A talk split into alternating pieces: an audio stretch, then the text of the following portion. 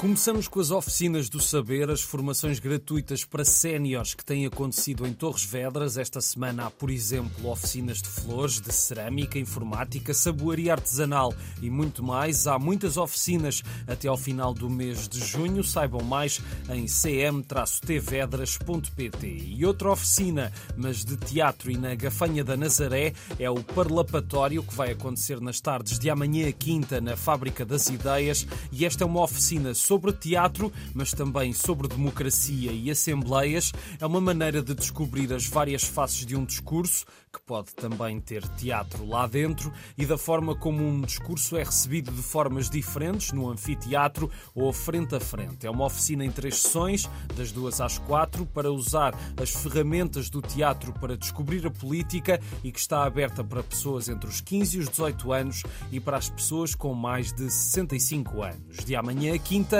na Fábrica das Ideias. Disseram-me um dia, Rita, guarda. Aviso-te, a vida é dura, põe-te em guarda.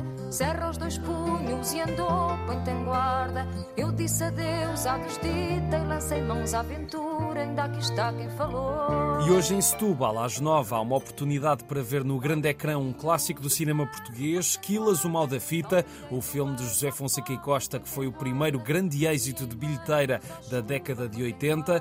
Tem Mário Viegas a ser o Quilas, um marginal à portuguesa que tenta imitar sem sucesso os gangsters do cinema, numa obra muito do seu tempo e sobre as tensões políticas do pós-25 de Abril, numa comédia com Lia Gama a ser a Pepsi Rita, para a qual Sérgio Godinho compôs a famosa Balada da Rita, que estamos a ouvir na voz da atriz. Para ver ou rever hoje, o Quilas, o Mal da Fita, às nove no Fórum Luísa Todi e é de entrada livre.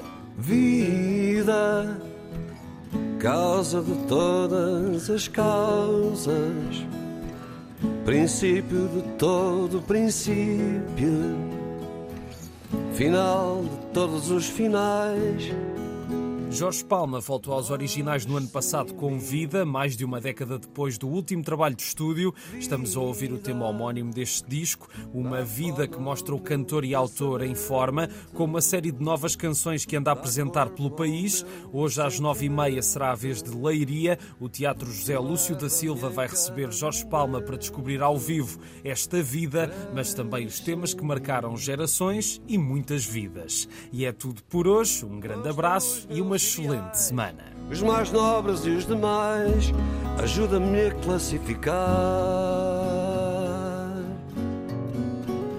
Os anjos